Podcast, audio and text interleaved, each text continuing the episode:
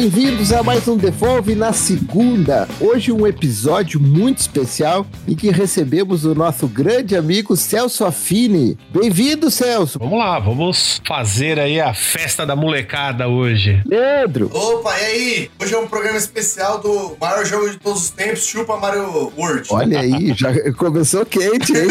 Mas como é tradição aqui no Devolve, a gente sempre faz um, um papinho inicial e que eu gostaria de saber o que, que vocês andaram jogando nessa semana. Vamos começar pelo nosso convidado. Alô, Celso, o que, que andou jogando ultimamente? Joguei o Star Fox, tanto que eu vacilei, eu fiz 98% no segundo estágio, 100 em todos os outros. Tô meio enferrujado. Eu também tava jogando o Atomic Heart no Game Pass. E aí, o que, que achou? Porque eu joguei um pouquinho desse jogo também. Então, eu tô tentando terminar. É legal, né? Eu achei legal, com uma temática bem comunista, bem progressista, com o mundo dominado ali. O futuro em que o comunismo venceu. Isso, mas então, mas isso aí é de menos, né? Eu gosto mesmo do, do enredo, da história, a questão dos robôs ali, toda aquela dinâmica foi muito boa. Aquela vibe do futuro do passado, né? Um mundo lá em 2000 e tanto e um- uma estética assim dos anos 40, 50. Isso. Muito bonito esse jogo, Sim. Muito bonito esse jogo. Com certeza. E eu também sempre jogo, né? Esse jogo não tem jeito, tem que jogar todo dia, que é o Phantasy Star Online 2, New Genesis. E tem servidor rolando ainda? O lógico, original da Steam. É mesmo? Pá. Faz uns dois anos que já temos o Phantasy Star disponível gratuitamente na Steam. Aí dá vontade de jogar. Porque eu gostava muito de jogar computador, de jogar MorPG. Eu joguei muito World of Warcraft. Uhum. E Phantasy Star Online eu sempre tive curiosidade. É, então, eu comecei também no Dreamcast, né? Sim. E aí, como eu gostei muito da franquia, eu fui sempre acompanhando. Eu jogava até o Phantasy Star, é o Blue Buster, que era o episódio 1, 2 e o episódio 4. O episódio 3 é de cards, né? Só pro GameCube. Sim. Então, pra PC tinha essa, essa versão, depois fecharam o servidor, aí um pessoal abriu um servidor over pirata, mas a SEGA liberou os arquivos pra ele, então não era bem pirata, né? Como a SEGA não tinha mais interesse, falou: beleza, podem usar aí os arquivos, não tem problema. Pois é, que diferença da SEGA com as propriedades intelectuais do que com a Nintendo. A Nintendo mantém qualquer coisa que seja deles as sete chaves. A Isso. SEGA não, ela já tem mais essa história de licenciar pra alguém, né? Isso, aí depois quando saiu o Phantasy Star Online 2, demorou acho que oito anos pra sair no ocidente, e quando saiu, ficamos praticamente um ano podendo jogar, né? Aí depois saiu essa nova versão, é o New Genesis, que eles alteraram todo o jogo, mas ainda você consegue jogar a versão antiga ainda, ainda tem as quests rolando, os eventos de datas comemorativas e tudo mais, então esse aí eu já tô jogando, já tem umas quase duas mil horas já jogando ele. Eu tenho medo de entrar nesses jogos assim e ficar preso pro resto da vida. Ah, mas é Eu jogo bom. todo dia por uns 30 minutos, Isso aí, joga um pouquinho. Eu faço as quests diárias e quando tem uma quest especial, alguma coisa assim, eu entro no fim de semana quando eu tô de folga, aí jogo um pouquinho mais, uma, duas horas. Nada de ficar seis, oito horas. Ah, tá. Tanto que eu também tava jogando Game Gear no meu Master System, né? Que eu coloquei as ROMs, elas são convertidas, né? Pra rodarem no Master System, eu coloquei no Everdrive. Sim. E eu tava jogando aquele, o Aleste, né? No Master System é Power Strike, se eu não me engano. Eu tava jogando o Power Strike 1, eu não tinha jogado ainda essa semana aí também, que eu tô com o Master System ligado já. Tanto que praticamente eu já teria que desligar ele esse mês agora. Faz o rodízio, desligar os videogames, né? Sim. Tá certo. Eu tenho um negócio pra jogar, não Tem pra ficar ser. na estante pegando poeira e mofo. É. Da mesma opinião que eu tenho, se eles estão ali é pra jogar. É, eu tenho minha coleção pra aproveitar. Isso aí, Celso, eu concordo plenamente. Ah, eu quero ter só pra ficar na estante. Beleza, pra mim não tem problema nenhum. Eu evito ao máximo a fazer que nem outras pessoas fazem de ficar cagando regra. Agora, uma crítica que eu faço é: pra que deixar os negócios lá parado? Eles vão estragar todo o investimento, todo o carinho que a pessoa diz ter, muitas vezes não é real.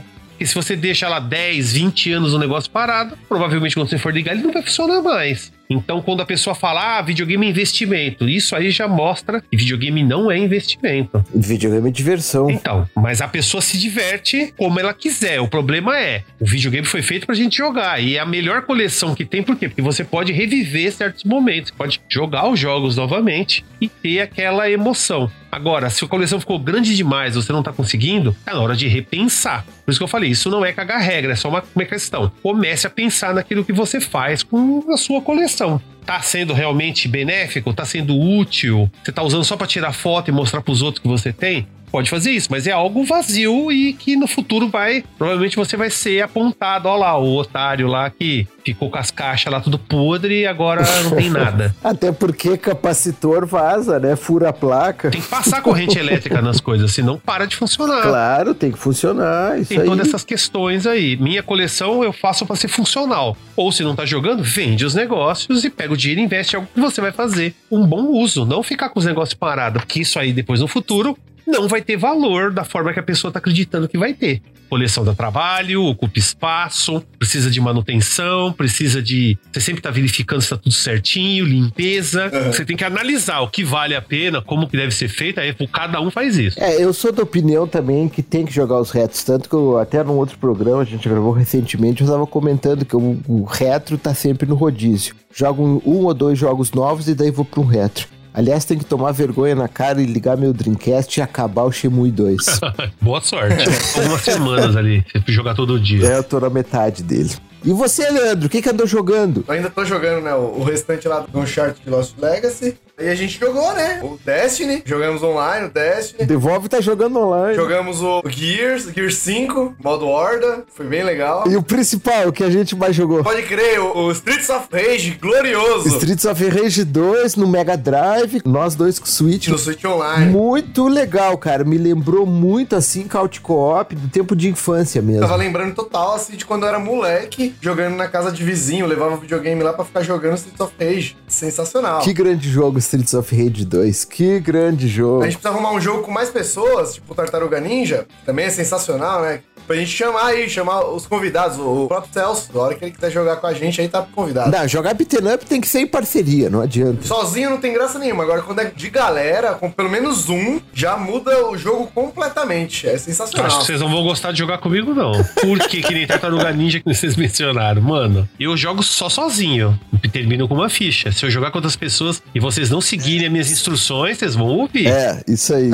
Pode crer que vai ser que nem um Left 4 Dead. Você acabou recentemente recentemente em live Golden Axe, a versão do Flipper. A versão do Flipper, que é facinho. A versão do Mega também, mais fácil ainda. Ah, é? Faz tanto tempo que eu não jogo Golden Axe. Nossa. Outra live do Celso que eu gostei muito de assistir foi o, o Nescabaçando, que ele tava jogando o ER Kung Fu do Nintendinho. Cara, que jogo, que raiva desse jogo, Celso. Porque eu te, ganhei um clone do Nintendinho que veio com esse jogo na memória. Vinha 20 e poucos jogos na memória. Então, esse foi um dos que eu, jogos que eu mais joguei, cara. E os últimos chefes, eles dá vontade de jogar o controle na parede. Você assistiu, você sabe o que eu falei, né? Odiei é, a versão do NES, achei um lixo. Porque esse jogo, ele tinha arcade também, né? É, eu conheci ele no fliperama. Então, se eu tivesse conhecido na época, porque é como eu não joguei NES na época, talvez teria feito um efeito totalmente diferente em mim. Agora, quando eu joguei depois, eu achei ele horrível, não tem nada a ver com o fliperama. E ele é metade do jogo só, porque eles não, não conseguiram é, colocar e os tudo. hitbox são estranhos, o golpe não, às vezes não pega direito, o hitbox ele não é muito preciso, é, ele é cheio de problemas. Kung Fu é bem melhor, que é o Kung Fu Master do fliperama. É, às vezes o, o porte que os caras fazem é sempre, pra dizer que tem o porte, é, geralmente não fica muito bom. Eu gosto de ver também o Celção fazendo live de jogo de navinha. É bom, né? É muito bom. E você, seu Eliezer? A gente tá falando aí de joguinhos. Dos jogos, é. O que, que o senhor fez essa semana? Olha, eu acabei, zerei finalmente, tirei do meu backlog o Cyberpunk 2077. Cara, e gostei desse jogo, hein? É bom, é muito bom. The Witcher 3 eu joguei algumas horas e dropei. Mas o Cyberpunk não, cara. O Cyberpunk eu gostei. Tem um ou outro probleminha ainda. Às vezes tem um copo que ele tá te servindo e o copo tá flutuando no ar. Nada que dê um crash, um pau no jogo que tive que desligar o videogame. Não. Tá bem, cara. É uma baita história e eu gostei bastante. De quando lançou originalmente, ele não mudou a história. A história continua a mesma. Não, a história continua a mesma. E em alguns meses eles vão lançar a DLC dele pelo histórico da CD Red Project, as DLCs dele são extensas. Olha, no Witcher 1 ele teve quase 30 horas a mais de jogo. Então eu tô esperando, mas a história, cara, é uma história muito legal. Um jogo bom também, gostei. Eu gostei do Cyberpunk. Ele teve um monte de problemas, cara, mas agora sim, também, quase três anos depois, né? Agora o jogo tá pronto. É gostoso quando você pega um jogo que você curte assim, né? Tô sentindo isso com os Uncharted. Nossa, mas foi um jogo mais gostoso que o outro que eu jogando assim. Nossa. Ah, joguei bastante, joguei navinha, joguei jogo de navinha no Saturn, liguei o Saturn de novo. Aí é bom. Peguei pra jogar também um Call of Duty 2 no Xbox, tinha uma promoção de Call of Duty. Cara, que o 2, o 3 eu gosto também. Joguei um pouco no GameCube também, joguei Call of Duty do GameCube, não o Big Red One, mas o Finest Tower, que tem uma das missões que eu mais gosto. Cara, é isso aí. E passamos nervoso jogando Destiny, né? Não, mas o Destiny 2 ele tá com uma jogabilidade muito acertadinha. É, o problema é que minha rede ficava caindo aquele inferno. Mas o jogo em si tá muito bom também. E tá free to play, né? E me deixa mais p... eu gastei mal grana com aquela porcaria. Mas, Leandro, a gente chamou o Celso Affini aqui pra conversar sobre o quê? Vamos falar sobre o melhor jogo de plataforma já feito em todos os tempos, de acordo com a minha opinião. O Sonic 2 Glorioso. É isso aí, vamos falar de Sonic 2. Roda a vinheta.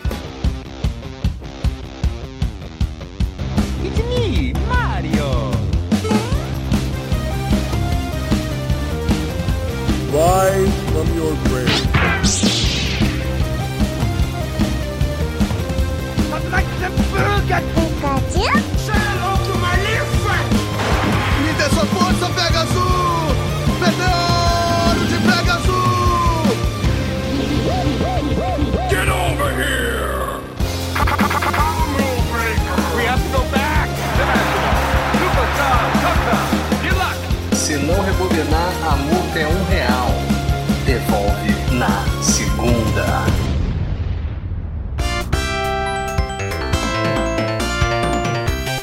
Sonic 2, que foi lançado pela SEGA para o Mega Drive em 21 de novembro de 92 no Japão e nos Estados Unidos e na América foi lançado também no mesmo dia, 24 de novembro. Vendeu 6 milhões de cópias. Foi um grande sucesso e esse jogo, a principal inovação que ele tem foi que ele introduziu na franquia o Tails e também podia ser jogado em co-op com tela dividida. Tanto que é um dos primeiros jogos a utilizar alta resolução. Ele rodava em 480i entrelaçado. Cara, e já era um feito pra época, hein? E foi um, um jogo que até hoje ele deixa a memória. Tamo, tanto que estamos aqui falando sobre ele em 2023. Vocês jogaram esse jogo na época? Joguei quando eu comprei meu Mega Drive, que aí foi ali em 94, 95. Ah, mas vale. Na época de lançamento, mas foi quando lançou o Mega Drive junto. Mas estranho, o Sonic saiu aqui no Brasil bem antes, Sonic 2. Eu lembro que eu tinha o Mega Drive, aquele com a caixinha com o Sonic 2, que veio na embalagem, com o Sonic e o Tails na capa. Nossa, que saudade daquele videogame. Tem até hoje, não tem? É, então, eu não tenho aqui, esse em específico. Tem um outro Mega Drive hoje, mas o meu original da época foi esse com o Sonic e o Tails na embalagem com o jogo. Esse cartucho também eu tenho aqui, mas só que a primeira vez que eu fui jogar esse jogo foi em 2023. Nossa. Eu não tinha jogado Sonic 2 antes não,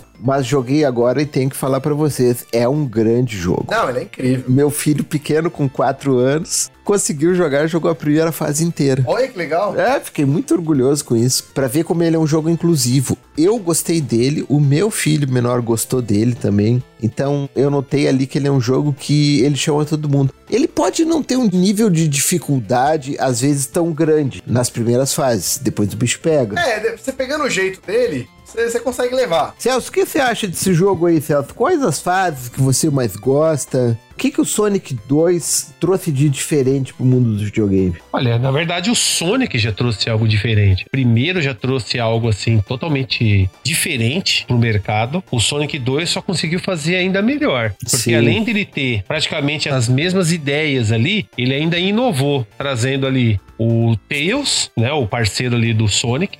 E fora isso, algo que acho que fez toda a diferença, porque o primeiro jogo é muito bom, Sim. mas o segundo é muito superior, por quê? Porque nós temos o famoso Spin Dash. Isso aí tornou o jogo extremamente mais dinâmico. No Sonic 1, você tinha que toda vez pra pegar velocidade, você tinha que pegar distância e correr pra pegar velocidade. No Sonic 2, em qualquer lugar que você estava, você já podia sair a milhão já fazendo já o estrago. Então, isso aí pra mim foi uma grande diferença dentro aí do Sonic 2. Fora isso, né, nós temos também a transformação do Sonic, né, em praticamente Super Saiyajin, né, o Sonic dourado Ah, lá. sim, é Lembrando verdade. que no primeiro Sonic Sonic, nós só tínhamos aquelas as joias do caos. E depois, no segundo jogo, eram sete, exatamente para fazer referência a Dragon Ball Z. Que legal. Fazer referência ao Shenlong. Era uma referência, aí já foi o próprio Yuji Naga lá, já falou que era exatamente isso. Isso aí eu não sabia, não. Pô, muito Acabei de gostar muito mais desse jogo. Eu já achava que era isso, mas eu não sabia que era Tanto fato. que aumentaram uma esmeralda do caos por isso, pra ficar referente às sete esferas dos dragões.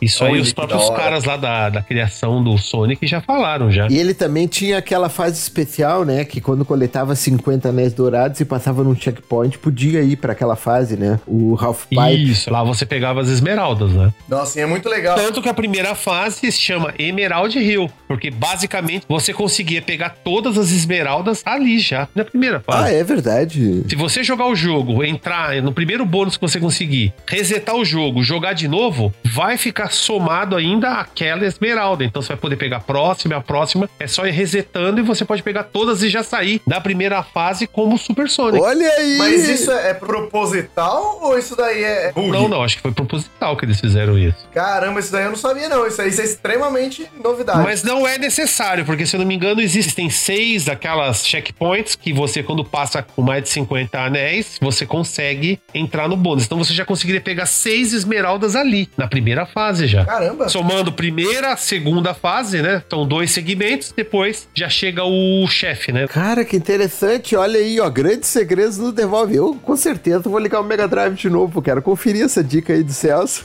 Pô, não era tão segredo isso aí, não. Já conhecido, É, já. hoje em dia essas coisas, se a gente não mexe, elas morrem, né, Celso? Sim. Cara, o que me chamou a atenção nesse jogo foi pelo seguinte: eu sempre joguei mais quando eu era criança videogames da Nintendo. Era porque eu tive primeiro o Nintendinho e depois Super Nintendo. Fui jogar agora. O que me chamou a atenção nesse jogo, eu não tenho um caminho específico a ser traçado em cada fase. Eu posso escolher vários caminhos alternativos para chegar no mesmo final. Isso eu achei bastante diferente dos jogos em plataforma que jogava da Nintendo, que era sempre aquele caminho pré-determinado. Claro que com a dificuldade, aí vai. Mas eu achei muito legal isso aí desse jogo do Sonic. Não tem um caminho pré-definido. É legal que você olhar os mapas das telas é muito louco, porque o mapa é enorme, né, de cada tela. Isso, tanto que o pessoal muitas vezes critica, fala: ah, mas o Sonic é fácil, você passa as fases muito rápido. Mas você passa as fases rápido se você quiser. Você pode também explorar, encontrar vidas. Tem muito segredo, tem Sim. muita coisa escondida no, no jogo que você pode escolher. E fora que a construção dos cenários tem cenários gigantes já. A partir do Sonic 2 nós já temos cenários enormes. E tem vários caminhos que vão te levar pro final, independente de qual que você seguir. Então, isso aí já era um diferencial, né? Já tinha um diferencial. Além da velocidade, também podia passar rapidamente as fases se você desejar. Eu confesso que sempre passei muito rápido. Você acaba tendo que fazer uma curva aqui, uma curva ali, no, somente mais lá pra frente, que as telas começam a ter mais coisas. Mas no geral, na primeira fase mesmo é rapidão. É um tiro só. Achei que ele tem uma progressão com nível de dificuldade bastante aceitável. A primeira fase e o, e o primeiro boss, eles são, assim, bastante simples de res- resolver, né? Mas já ali, quando chega na quinta fase, o bicho já pega. Mas assim mesmo, eu acho o Sonic 2 bem fácil. Ele é um dos mais fáceis dos Sonics. Lembrando que o Tails é imortal, o segundo Sim. player pode controlar ele, e você pode ficar parado com o Sonic e um amigo ficar batendo no chefe pra você até matar. Nossa, fiz muito disso. Lembrando que o Tails, quando ele morre, depois de um tempinho, ele já volta. Então você pode continuar usando o Tails à vontade. Uma coisa que a gente não pode deixar de falar desse jogo também é a trilha sonora. Nossa. A trilha sonora desse jogo eu achei fenomenal. Não, eu acho incrível praticamente todas as músicas, mas a- a música do avião da penúltima fase, aquilo é lindo demais. Inclusive, enquanto a gente tá gravando aqui, eu estou ouvindo a trilha do Sonic pra dar um- a injeção de nostalgia já ao mesmo tempo. Eu gostei muito disso também, achei um jogo muito bonito, que nem o Celso tava falando, rápido. Jogo assim que dá pra ver que ele não é paradão. E uma coisa que eu tava comentando até no nosso grupo de ouvintes esses tempos, rodava a 60 FPS liso. E olha como naquela época os jogos eram assim, eles rodavam a 60 FPS e hoje em dia um parto pra conseguir fazer. Então, a- às vezes a gente acaba parece que andando pra trás em certos aspectos da indústria, né? Mas qual a fase que vocês acham que mais icônica desse jogo? Aquela fase que bate assim, esse é o Sonic. Qual é esse que traz a essência do jogo? Eu vou no arroz com feijão, né? É, Sonic, a, a primeira fase sempre é a mais icônica lá na florestinha lá, o Emerald Hill. Sim. É sempre a mais icônica pra mim. Mas eu gosto muito da fase do cassino também. Pô, a fase do cassino, cara, eu achei um porre. Mas é, mas é muito lembrada por todos. Tanto que a fase que eu ia falar. Mas ela é bonita, né? É, bonita, sim, claro. Mas a fase que eu ia falar é o Raiden Palace Zone, que foi a fase retirada do Sonic 2. Ah, é? Porque muitas revistas noticiaram essa fase. E acho que muita gente não sabe, mas o, o próprio Sonic 2 não foi esse, essa maravilha. Existiu muita treta entre os japoneses e os americanos. Pra variar, a né? SEGA da América e a SEGA do Japão teve uma treta violenta. E tanto que o Yuzo Naka lá, ele tirou um monte dessas fases exatamente por causa disso. Se fosse ver o Sonic 2, seria tipo um Sonic 3. Ele ia ser muito maior. Sim, porque ele é curtinho. Sim, então, mas aí eles retiraram, porque tinha uma fase que chamava, se eu não me engano, Genocide City. Opa. Então, por ter a palavra genocídio, a SEGA falou: não, não, tira isso aí. Eles cortaram a fase inteira. Não, não cortaram. Eles mudaram o nome e mudaram também algumas coisas dela. Chamaram de Aham. Metropolis Zone. Ela continuou no caso. Porque diferente do Sonic 1, a criação desse jogo ela foi dividida entre a SEGA americana e a japonesa. A do 1 ela foi só a japonesa que fez, né? Não, a do 1 Não? também teve americano. Se o jogo tivesse sido feito pelos japoneses apenas, o Sonic teria uma namorada chamada Madonna, ele teria uma banda de animais e o Robotnik seria um homem coelho. Já pensou? Era alguma criatura lá que ele tava vestido. A SEGA dos Estados Unidos falou: não, não, não, não. Não dá pra vender isso aí nos Estados Unidos. Primeiro que a Madonna vai processar a gente. e aí eles tiveram que mudar um monte de coisa. Tanto que sempre existiu essa rixa entre americano e japonês. Por quê? Tanto que o Sonic não é tão querido assim no Japão. Ele não é um personagem que chama a atenção de japonês. Eles não gostam daquele tipo de personagem. Eles não gostam. Eles queriam fazer um negócio do jeito que japonês gosta. Cheio de maluquice, cheio de doideira. Tanto que o Raiden Palace que eu falei era pra ser exatamente uma fase secreta, onde você acessaria pegando as esmeraldas e lá você se transformaria a primeira vez em Super Sonic. Só que aí eles retiraram tudo. E o Jinaga falou: Ó, pode tirar tudo isso aí, tchau. Quer, a gente não quer nada disso. Então teve muita treta. Sonic 1 mais ainda. Porque, lembrando, né? O Sonic 1, Tom Kalinske já trabalhava na SEGA nessa época. E ele falou: Ó, vocês vão dar de graça esse jogo com os consoles. E o presidente da SEGA do Japão ficou louco. Falou: Não, é maluco. Só que ele falou: Ó, você não me deu carta branca pra mim fazer o que eu quisesse? Ou você segue a mesma intenção, eu tô fora. Aí o cara falou: Não, beleza. Aí a gente sabe o que aconteceu. Por isso que o Mega Drive praticamente ficou pau a pau com o Super Nintendo. A guerra dos consoles começou aí, né? De verdade. É a primeira vez que a SEGA chegou a ficar ali até um pouco à frente da Nintendo com o Sonic. Então já tem toda essa história por trás. A história do Sonic é toda bagunçada, é toda cheia de treta. Tem nada assim, nossa, ó, tá aqui, ó, legal, bora. Não. Sega da América e do Japão é só treta, era só Desde treta. sempre, a gente tá aí o, o Dreamcast e o Saturn, que foram vítimas disso também, né? É, mas de uma forma, mas uma forma diferente, né, na verdade. Mas Aí- treta é treta. Tá, só que aí é totalmente diferente. Não foi uma treta. Foi ordens, né? O Tom Kalinske foi obrigado a retirar todos os materiais de Mega Drive, Game Gear, do Sega CD das lojas 32X e colocar só Saturno. O que enfureceu a galera lojista nos Estados Unidos. Claro. E fora o preço também, né? Que a Sony, quando foi lançar o console dela, diminuiu 100 dólares, né? Aham. Enquanto o Saturno era 300, era 299, eles falaram, ó, o Play vai sair por 199. E aí foi mais uma facada, mais um tiro que a SEGA tomou. No Japão, O Saturn é bem querido. ele é muito querido e fez um tremendo sucesso. Fez muito E sucesso. outra, a biblioteca japonesa é muito maior que a americana. Sim, já viu os jogos malucos que tem lá? Jogo pra gente cega, jogo de corrida onde você, quando ganha, tem uma mulher que vai tirando a roupa pra você. Tem vários joguinhos bem interessantes no Sega Saturno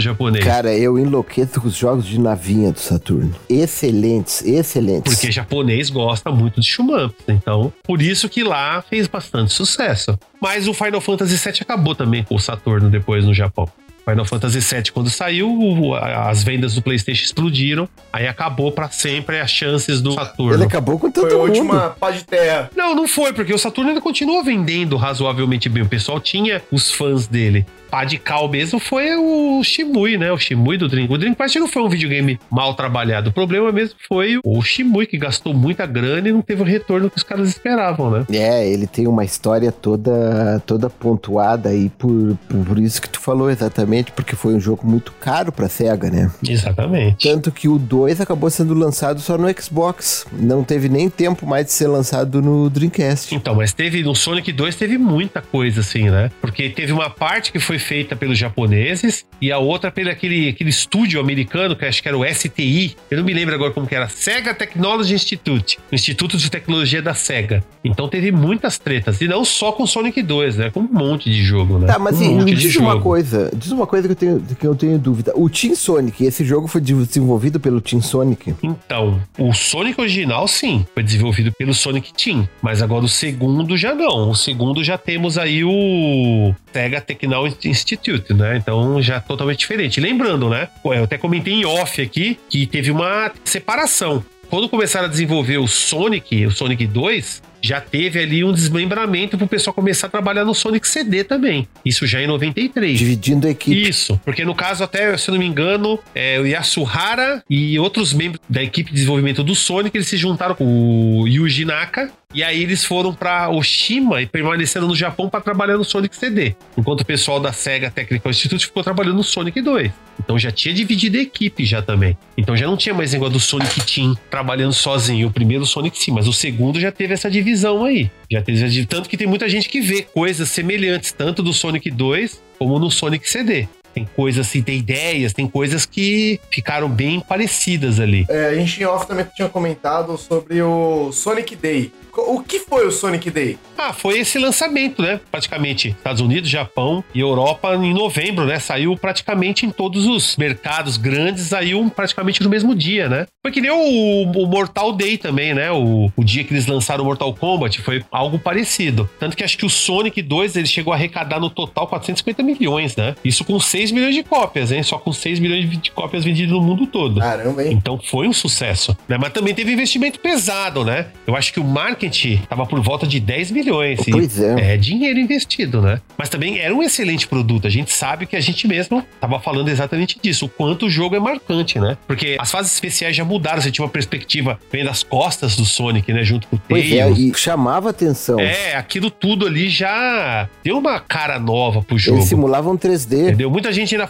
critica, fala assim: ah, é é muito parecido com o primeiro. Eu não acho. Eu acho que ele tem muitas Não. diferenças, tem muita coisa boa ali no, no Sonic 2, que foi muito bem elaborada. O Sonic 1 já foi um sucesso. O 2 é um aprimoramento gigante perto do primeiro. Mas eu acho o Sonic 2 mais fácil. Mas também eu acho que é por causa do Spin Dash. Eu até peguei o primeiro Sonic do DS. Eu tenho ele original. Quando eu comprei o meu Nintendo DS, veio, né, uma cópia do Sonic, o primeiro. E lá você tem uma opção para escolher se você quer jogar com Spin Dash ou não. Quando você coloca Spin Dash no Sonic 1, o jogo se transforma totalmente. Você ganha uma velocidade, você ganha algo que é a do exclusiva do Sonic 2. Então faz toda a diferença o Spin Dash. Tanto que eu já peguei até uma ROM, né? Uma hack ROM do Sonic 1 do Mega Drive, coloquei no meu Everdrive que tem o Spin Dash. É outro jogo. Mas é, é engraçado, eu não sei se eu tô confundindo o Sonic 1 do Master System com o Sonic 1 do Mega Drive, mas eu tenho a impressão que ele era mais fácil do que o Sonic 2. É, mas não era o mesmo É o jogo, né? Sonic do Master System. O Sonic do Master System é extremamente fácil. Tanto que muita gente ama muito mais o Sonic do Master do que o do Mega. O Sonic do Master System é aquele que, que desce uns pistão, que aí o, o Robotnik tá dentro dele, tipo um elevador, sei lá, ou é o do Mega Drive? Não, esse é do Mega Drive. Então, esse eu acho fácil. Não é, não. Causa da velocidade do jogo. Eu acho engraçado que o, o Sonic 2, eu sabia jogar todas as fases. Só que eu passei muita dificuldade pra conseguir matar o último Eggman, quando ele tá com o robozão lá. Se eu não me engano, você tem que bater nele 12 vezes. E o padrão do jogo vinha sendo, pra ganhar dos boss, 8.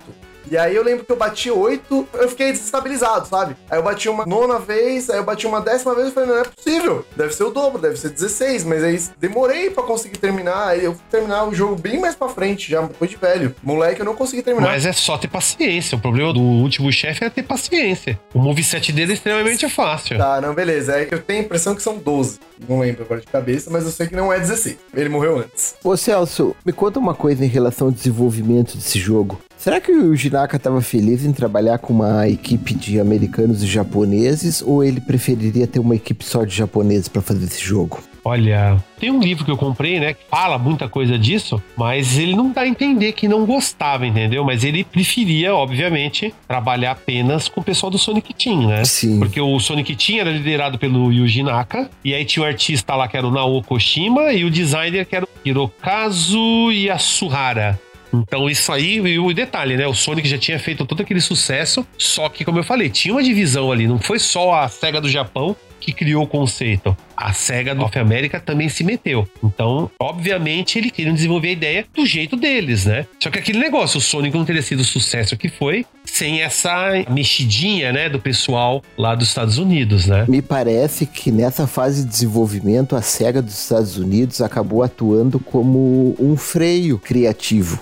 Em várias situações aí no, no desenvolvimento do jogo. Um exemplo aí que eu achei é que a gente não pode deixar de falar do Tails, porque o Tails, ele é introduzido nesse jogo, né? Ele é um personagem que ele tá presente em todas as fases. Uhum. A equipe japonesa queria colocar o nome original dele como Miles Prower. Que soaria como trocadilho de miles per hour. Isso. A SEGA japonesa queria fazer isso e a SEGA americana não concordou, e daí chegaram no final do apelido dele de Tails. Eu entendo o Yuji Naka porque eh, me parece que a SEGA americana atuou aí como um freio criativo, porque seria, como tu disse, um jogo muito mais louco. Liberar toda a É japonesice. só ver o Sonic CD. Sonic CD já não tem tanta mão ali da SEGA of America. Sim. E muita gente fala que o level design do jogo Sonic CD é uma bagunça. E é exatamente por causa disso. Porque o japonês tem essas ideias malucas de levar você a beco sem saída, lugar nenhum. Né? E, mas tem um detalhe, se eu não me engano, tinha um dos criadores lá, né? O cara que fundou, eu não vou lembrar o nome dele agora. O cara que fundou o STI, né? O Sega Techno Institute, ele foi até o Japão e, e convenceu o Yuji Naka a entrar no time, no STI. E aí, se eu não me engano, teve essa divisão. Eu acho que foi o Mark Cerny. Isso, Mark Cerny. E aí o que acontece? Aí outros membros se juntaram ao Naka e foram, né, trabalhar com E ele. o Mark foi pro Japão, né? Isso, ele foi pro Japão. Na verdade, ele é o fundador do STI, né? Isso, STI. E se eu não me engano, também teve uma treta também, porque parece que o problema também do Sonic 2 foi que eles queriam trazer vários japoneses para os Estados Unidos e eles tiveram problemas de imigração, né? Eles não conseguiam entrar no país, tanto que a SEGA solicitou até vistos especiais para essas pessoas, né, que eram para ser reconhecidas, né? Só que parece que não se qualificavam, tá ligado? Não me lembro agora direitinho, mas eles não se qualificavam nessa categoria desse visto especial. Acho que era um visto de especialista, se eu não me engano. O Yasuhara, ele ia acabar se mudando para os Estados Unidos para junto com o Mark Cerny fundar o STI. Isso, exatamente. E ele teve um atraso para conseguir entrar nos Estados Unidos porque explodiu a Guerra do Golfo. Também, exatamente. Foi bem nessa época, foi numa época conturbada também. Ele acabou atrasando isso aí. E eles começaram, na verdade, o desenvolvimento desse jogo em novembro de 91. Tá pensando agora, ele foi produzido rápido. Porque em novembro de 91 eles começaram esse jogo para ser lançado em 24 de novembro de 92. Um ano de desenvolvimento. Foi rapidamente E desenvolvido. a equipe também aumentou muito em relação à primeira equipe. Eles mesmos comentam que a equipe aumentou assim numa escala assim, que eles nem acreditavam. Quanta gente estava trabalhando, porque também era aquilo, com o sucesso do Sonic 1, eles não queriam perder a chance de ganhar né, essa disputa aí. Eu li uma frase que eu acho simbólica do desenvolvimento do Sonic 2, do Yuji Naka. Resumidamente, assim, ele fala que o desenvolvimento do Sonic 2 foi como escrever uma história do super-homem em páginas de mangá. É, basicamente. Ô Celso, só pra gente entender assim, eu tava pensando aqui, né? O Sonic 2 foi um dos primeiros jogos que teve DLC, né? Só que a DLC dele era, era física. Como é que funcionava a DLC? Mas isso não, não foi uma DLC, na verdade foi o cartucho do Sonic Knuckles, né? Que saiu em 94. Uhum. Você podia colocar o Sonic 2, que tinha aquele modo lock-on, e você colocava o Sonic 3 junto no Sonic Knuckles, o jogo ficava gigantesco. Então você tinha como fazer isso com o Sonic 2, e aí você desbloqueava o Knuckles dentro do Sonic 2. Mas ele era jogável? Dentro do Sonic 2, quando você colocava. Era jogável. Sim, até hoje. Você tem o Sonic 2, você tem aquele Sonic Knuckles com lock-on. Você coloca ele, pronto. Sim. O Knuckles é o personagem principal. E aí ele vai em lugares que o Sonic não conseguiria antes. Então tem lugares mais altos, tem paredes que você pode destruir com o Knuckles que você não consegue destruir com o Sonic. Que o Knuckles, só de andar com aquelas luvas dele, ele quebrava algumas paredes no Sonic 3. Isso também acontece no Sonic 2. Eles fizeram ali algumas mudanças, então você tem ali toda uma gameplay diferente com o Knuckles, só que Aí sim o jogo fica difícil, porque para matar o Robotnik com o Knuckles é uma batalha, porque o Knuckles ele tem um pulo menor que o do Sonic. E se você pula muito baixo, você encosta no espeto do Robotnik e morre imediatamente, porque não tem anéis na fase final. Você vai sem anel nenhum. Acabou um hit só. One hit kill. Morte instantânea. Então não tem o que fazer.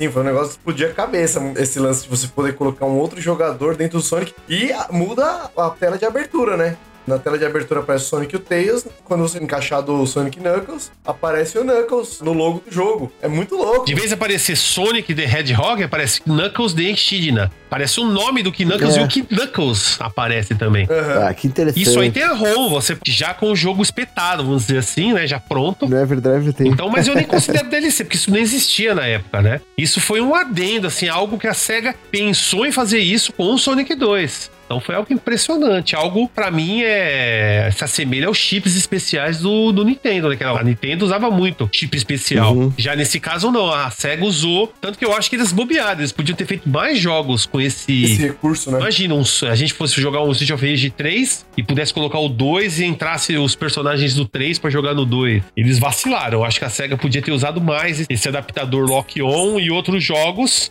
Pode ter dado até um boom, mas é que tá, né? O problema também é aquele, né? O desenvolvimento do Sega Saturn tava tudo escondido lá no Japão. A SEGA tava querendo que se danasse esse tipo de coisa. Então, isso é complicado também. Como é que era esse adaptador? É o próprio cartucho, como se fosse uma, uma proteção que você abre e você pode colocar um outro cartucho em cima. Ah, tipo aqueles adaptadores de 60 para 72 pinos do Nintendinho. Mais ou menos, né? Porque na verdade é o, é o cartucho igual. É, fica dois. Fica dois, só que aí não só o Sonic 2 você pode colocar, você também pode colocar o Sonic 1, que habilita, sei lá, centenas de bônus, lá estágios especiais diferentes no jogo. Era a maneira que eles tinham pra fazer naquela época, né? O Sonic 1 desa- habilitava um monte de bônus especiais. Só não dava pra jogar nada especial com o Sonic 1. O Sonic 1, colocado no Sonic Knuckles, ele parava, não funcionava como Sonic. Era só entrar em bônus stage e ficar jogando. Só isso. Ah, que interessante. Isso aí eu não sabia. Uma coisa que eu fiquei sabendo hoje. Sério? Eu tenho esse cartucho do Sonic Knuckles aqui. Eu não fazia ideia. Depois eu vou te mandar a foto. Hoje já conheci o, o- o jeito de pegar sete. Isso, pegar sete esmeraldas. É super fácil. Pode ver, quando jogar Sonic 2 de novo, você vai ver. O nome da primeira fase é Emerald Hill. Emerald Hill, exatamente. É o campo das esmeraldas. Não, mas agora não vai passar em branco. Não existe forma de chegar com o Super Sonic na última fase, né? Só com truques de debug mode, né? Eu já tentei fazer código lá, de entrar nas musiquinhas lá, entrar depois na sessão de fase,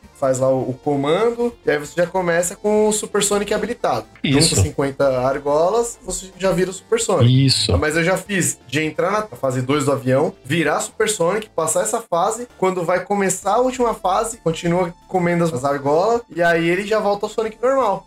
Eu nunca consegui chegar lá como Super Sonic. A não ser que tenha algum outro esquema que ele fique habilitado sem precisar das argolas. Debug mode. Só procurar depois dos cheats. Ele tem ali o debug mode. Não lembra do primeiro Sonic que você podia se transformar em qualquer coisa na tela? Eu acho que eu cheguei a ver isso, mas eu não lembro, faz muito tempo. Aí você consegue. Olha, uma coisa que me chamou a atenção depois do desenvolvimento desse jogo foi a música, porque na parte da música, eh, o compositor de toda a trilha sonora foi o Masato Nakamura, que também ele era baixista e compositor de uma banda de J-pop chamada Dreams Come True. E ele começou a compor a trilha sonora desse jogo apenas com imagens. Então a SEGA chegou e não mostrou o jogo pra ele. Só mostrou imagens de conceito. E eu li também que ele falando que ele desenvolveu a trilha sonora desse jogo como se fosse um filme. Ele imaginou um filme. E teve total liberdade criativa pra fazer. Então, não é por nada que a trilha desse jogo é muito, muito legal.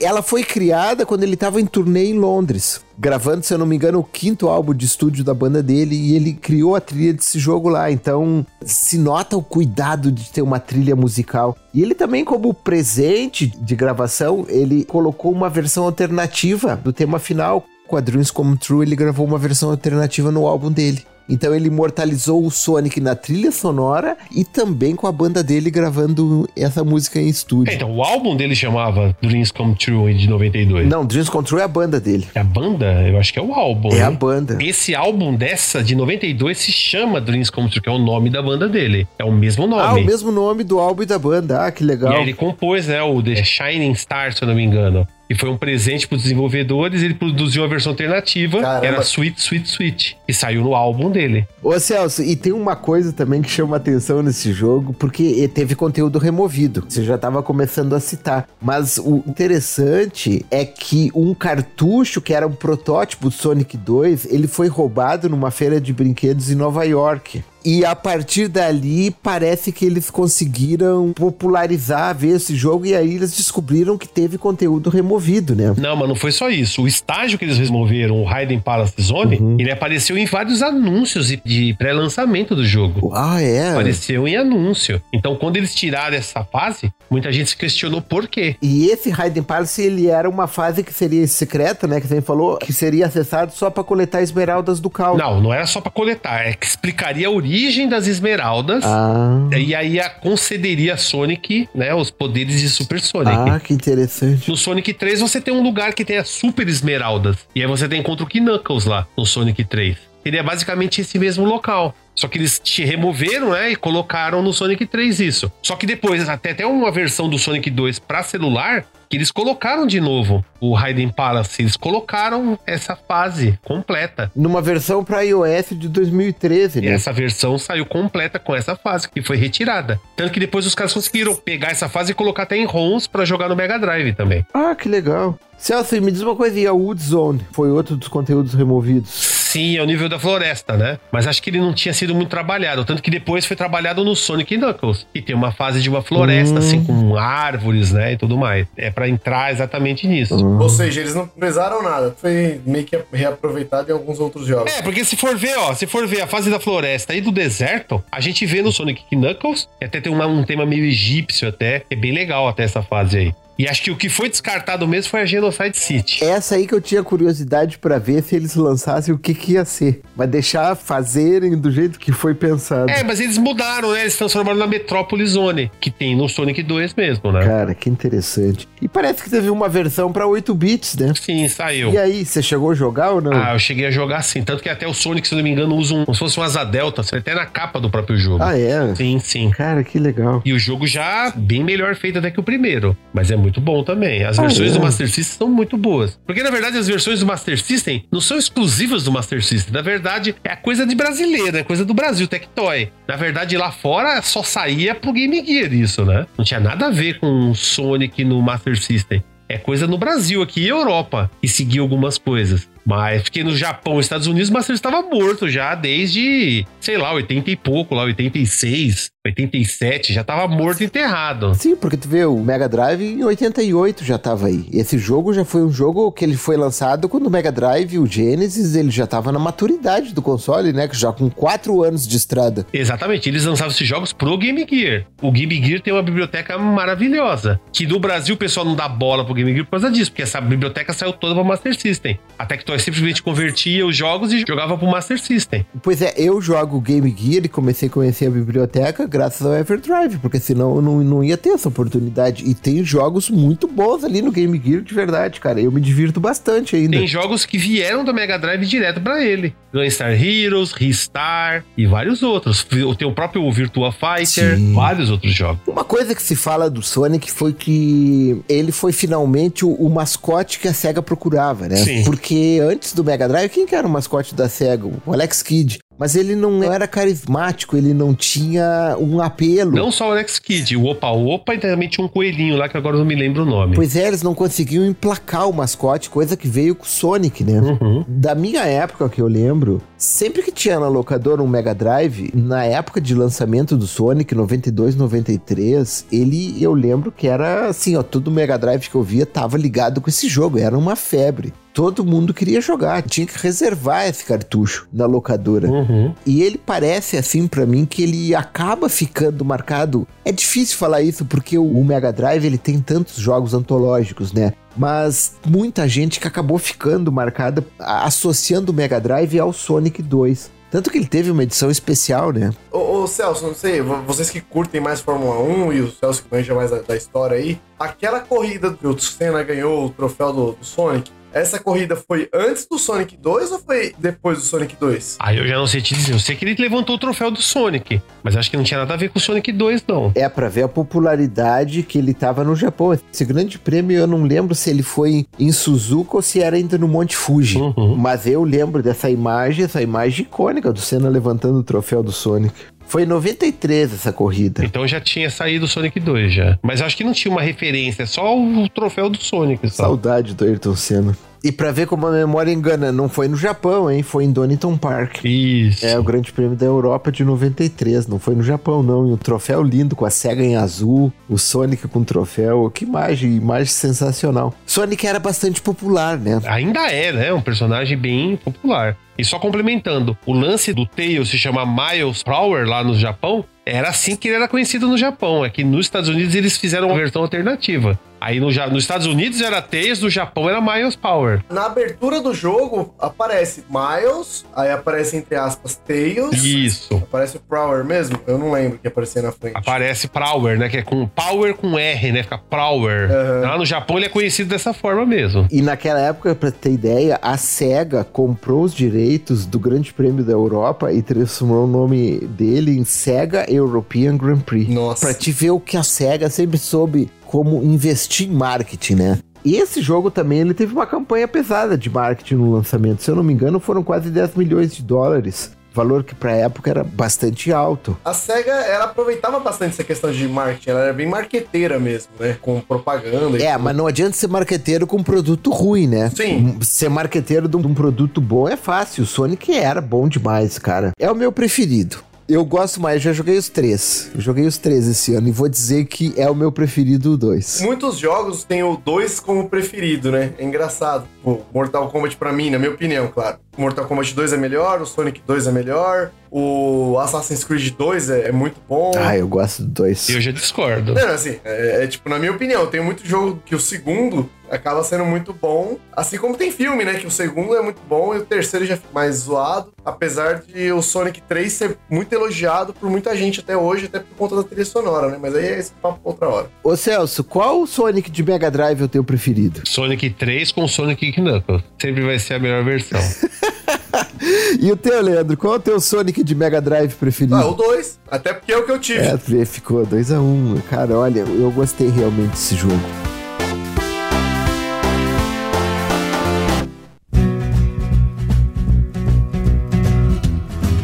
Mas olha, já estamos aí com o nosso convidado Celso Affini, conversamos bastante sobre Sonic 2. Queremos agradecer a ele, Celso, muito, muito obrigado É pela tua participação aqui no Devolve. Celso, ele já é da casa, né? Já estava até no servidor do Discord, tá sempre ali. Muito obrigado, Celso, pela tua disponibilidade, por partilhar teu conhecimento. Cara, e como é que a gente consegue te encontrar? O que, que você anda fazendo nesse mundo virtual? Venho fazendo muitas coisas, né? Além de jogar, tenho ainda feito meus conteúdos, né? Eu voltei com o meu canal. Eu tinha parado um tempo por causa de mudança. Tava bem complicado aí, tipo, na época da pandemia. Mas eu voltei, então. Quem quiser me encontrar no YouTube, é só procurar agora com arroba, né? Arroba Defenestrando Jogos. Então vocês vão me encontrar. E também vocês me encontram nas redes sociais. Então, Twitter e Instagram é a mesma, então é arroba Defenestra Jogos. E no Facebook você encontra pelo Defenestrando Jogos. Tanto é a página como também tem um perfil onde vocês vão ver que tá lá o nick, né, como defenestrador.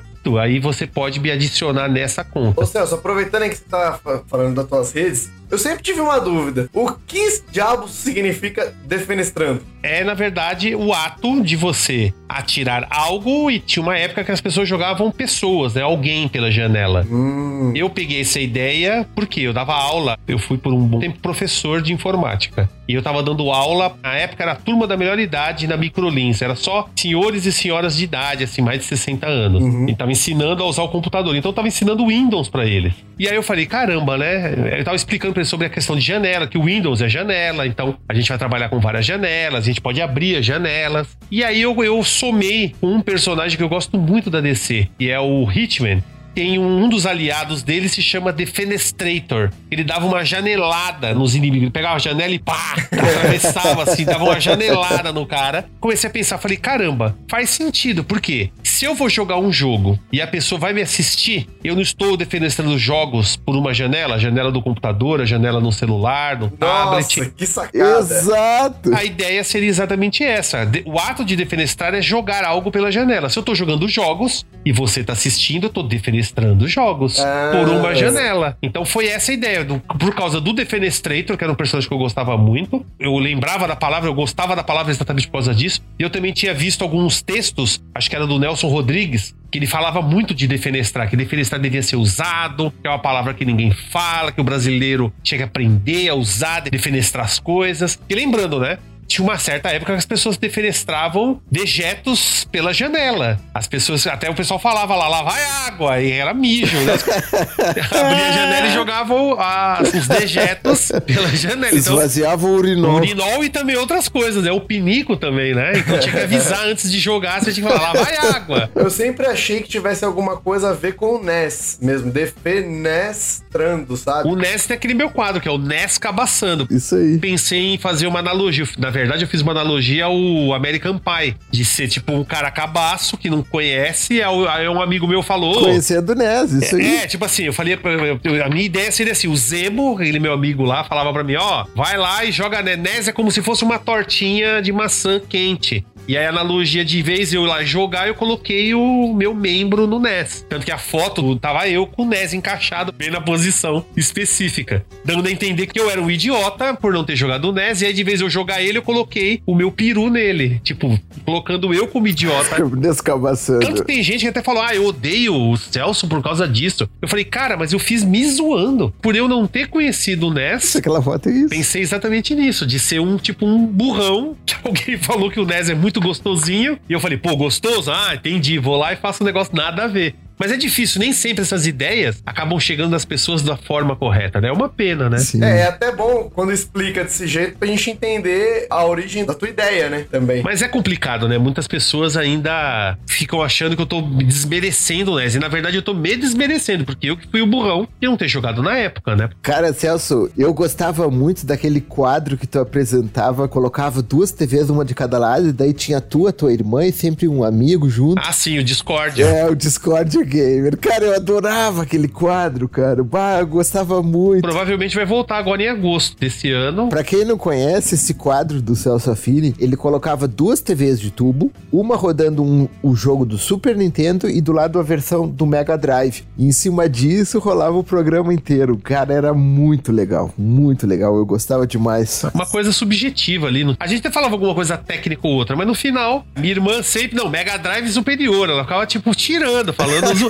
Era um negócio de zoeira, coisa que acho que todo mundo que tinha um amigo Claro. que tinha um videogame diferente do seu, você acaba sacaneando a pessoa. Ó, no meu tem esse, você não tem. O próprio Super NES, durante um ano, o pessoal tirava sarro de quem tinha Mega Drive, por quê? Porque não tinha Street Fighter, né? O Street Fighter 2. Sim. E que nem Sonic, né? A gente falou. E esse quadro é uma zoeira só. É, a gente falou de Sonic. Sonic só tinha no Mega Drive, então dava pra tirar um sarro de quem tinha Super Nintendo. O cara falava, ah, tem Mario. Eu falava, ah, mas eu tenho Sonic.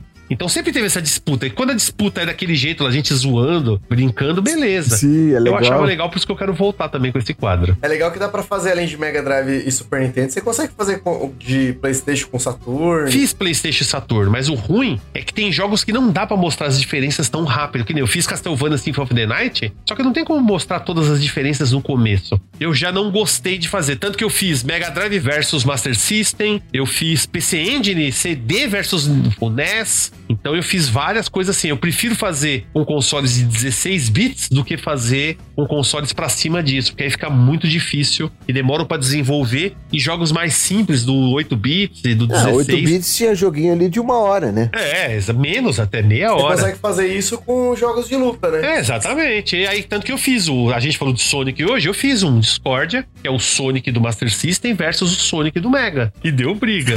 Porque tem gente que ama o Sonic do Master, então você não pode falar falar mal. É que nem o Cassiofilusion. O Cassiofilusion todo mundo ama, a maioria ama do Master System, mas eu acho muito melhor do Mega. Eu preciso fazer um, um discórdia desse, do Cast of Illusion versus, né, do, ah, do Master versus do Mega. Eu sou espectador na primeira fila. Pode fazer isso aí que eu vou assistir. Vai dar briga. O pessoal que é fã de Master vai ficar inconformado. Eu gosto bastante também da série do Nescavaçando. Assisti, gostei, muito legal. Mas eu gosto mesmo é quando, quando o Celso Affini tá jogando jogo de navinha. Cara do céu. Esse homem jogando jogo de navinha joga muito. Nem todos os jogos eu, eu manjo tanto assim. Eu vou aprendendo com o tempo. E sobra o que pra gente? Não, mas é porque a galera, todo mundo termina um jogo ou outro ali com facilidade. Tem jogos que é difícil pra todo mundo. No mar sempre existe um peixe maior do que a gente. E no videogame, pode ter certeza. Sempre vai ter alguém que joga melhor do que a gente. Acompanhe o Celso Affini no canal Defenestrando Jogos. Muito obrigado novamente, Celso. Eu que agradeço aí o convite. E quando quiserem é só chamar pra falar demais. Ah, mas a gente tem bastante assunto. A gente tem bastante assunto e você é sempre muito bem-vindo aqui, eh, com as portas sempre abertas pra você, viu, Celso? Maravilha, pô. É só chamar, estamos à disposição. Leandro, suas redes. Atualmente, como eu disse no último programa, eu estou meio fora das redes sociais. Mas quem quiser me seguir lá,